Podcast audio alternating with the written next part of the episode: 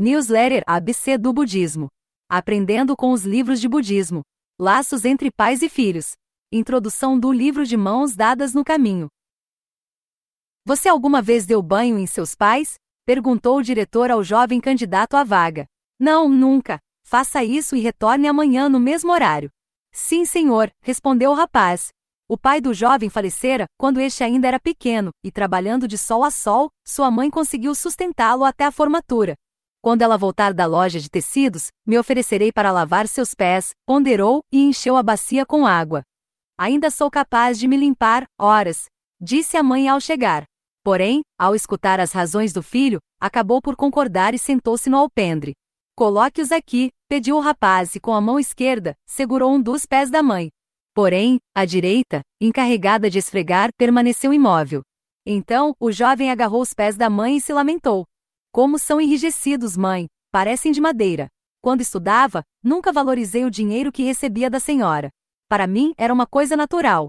Não sabia que era fruto de tanto sofrimento.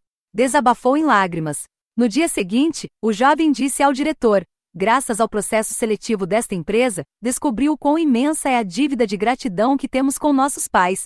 Isso não se aprende em nenhuma escola. Muito obrigado. Quando o episódio foi publicado em uma revista, há cerca de 30 anos, suscitou ampla reflexão. Faço o mesmo que vergonha, pensaram os leitores.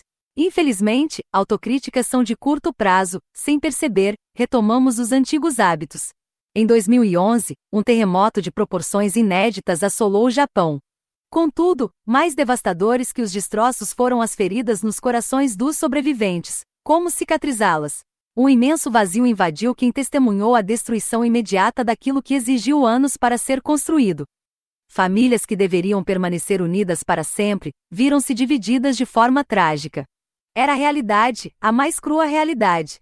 As imagens no noticiário trouxeram insegurança e sensação de perda intraduzíveis.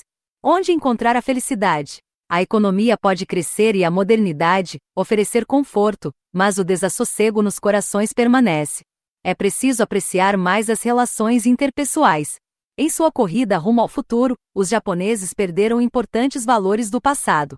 O que fazer para reaver a força e a esperança para continuar a jornada da vida? talvez seja o momento de reatar os laços mais valiosos que existem, aqueles entre pais e filhos.